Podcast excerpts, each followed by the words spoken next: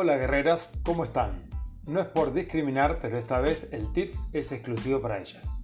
Tip número 25.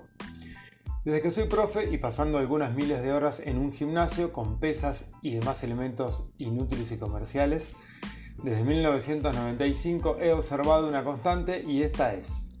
Llega un hombre y va en busca de sus bíceps, llega una mujer y el foco es en sus glúteos además de pasarse horas arriba de una cinta, elíptico u otro elemento deshidratador. Nada de malo tienen estas observaciones, pero lo real y verdadero es que hay más y mejores resultados, además de bíceps, glúteos y esfuerzo inútil en horas de aeróbicos arriba de una cinta con el fin de perder grasa y verse mejor estéticamente. Hoy en día algo ha cambiado, pero todavía los profes aclaramos, aconsejamos y yo particularmente me desespero tratando que las chicas se bajen de la cinta, se amiguen con las pesas y no las rositas, sino las otras que pesan un poco más. Cuando prueban, ven tantos resultados que nadie las convence de aflojarle un poco, de la lesión, el descanso, etc. Pero ese es otro tema. Vamos por esos errores comunes en mujeres. También hay para hombres, ¿no? Primero, exceso de entrenamiento aeróbico. Más aeróbico no es más pérdida de peso efectiva. Demasiado cardio dificulta la ganancia muscular y puede afectar el ciclo menstrual. Dos o tres sesiones semanales son suficientes para obtener sus beneficios evitando sus peligros. Además, podés obtener los mismos beneficios con pesas rusas, soga de salto, etc.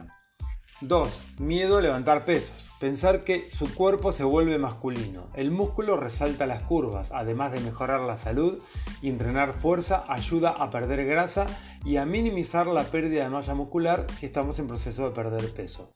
Nadie sin drogas tendrá un cuerpo masculino, faltan muchas hormonas para eso. 3. Poco trabajo del tren superior. El aspecto atlético que muchas buscan se logra ganando músculo y perdiendo grasa, y para eso deben entrenar su fuerza.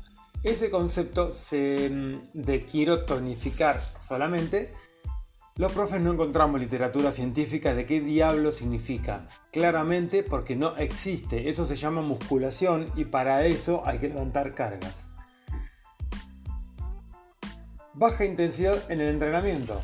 Las pesitas no colaboran. Para cambiar el cuerpo hay que esforzarse de forma gradual, segura, pero con esfuerzo.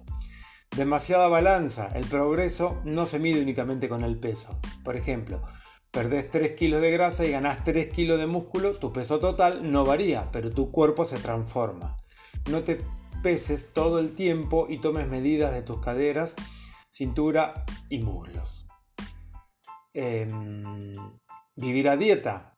Si todo el, tiempo estás con jugos verdes, dieta, alimentos light o alimento real pero con muy pocas calorías, ninguna magia es posible. Llegará un momento en que el flujo energético, calorías consumidas y calorías gastadas, será tan pobre que sacar calorías para provocar un cambio rápido será imposible. No hay resto. Es como si quiero hacer una escultura hermosa y grande con una piedra pequeña. ¿De dónde saco material? En este caso, ¿de dónde saco calorías? Por otro lado es importante el principio de individualidad. Esto marca que hay diferencias particulares que atender con respecto a la alimentación, el entorno hormonal individual, contexto, historia clínica, deportiva, enfermedad, etc. De todas maneras, la fuerza es clave para convertirte en una guerrera fuerte, sana, para morir joven lo más tarde posible. Dice un gran divulgador de estos temas. Hombres y mujeres somos mucho más parecidos que diferentes y esto aplica también a la forma en la que debemos entrenar. Las mujeres deben trabajar su fuerza, no solo para verse mejor, sino también por salud. El entrenamiento de fuerza es, por ejemplo, el mejor antídoto contra la osteopenia, especialmente prevalente en mujeres.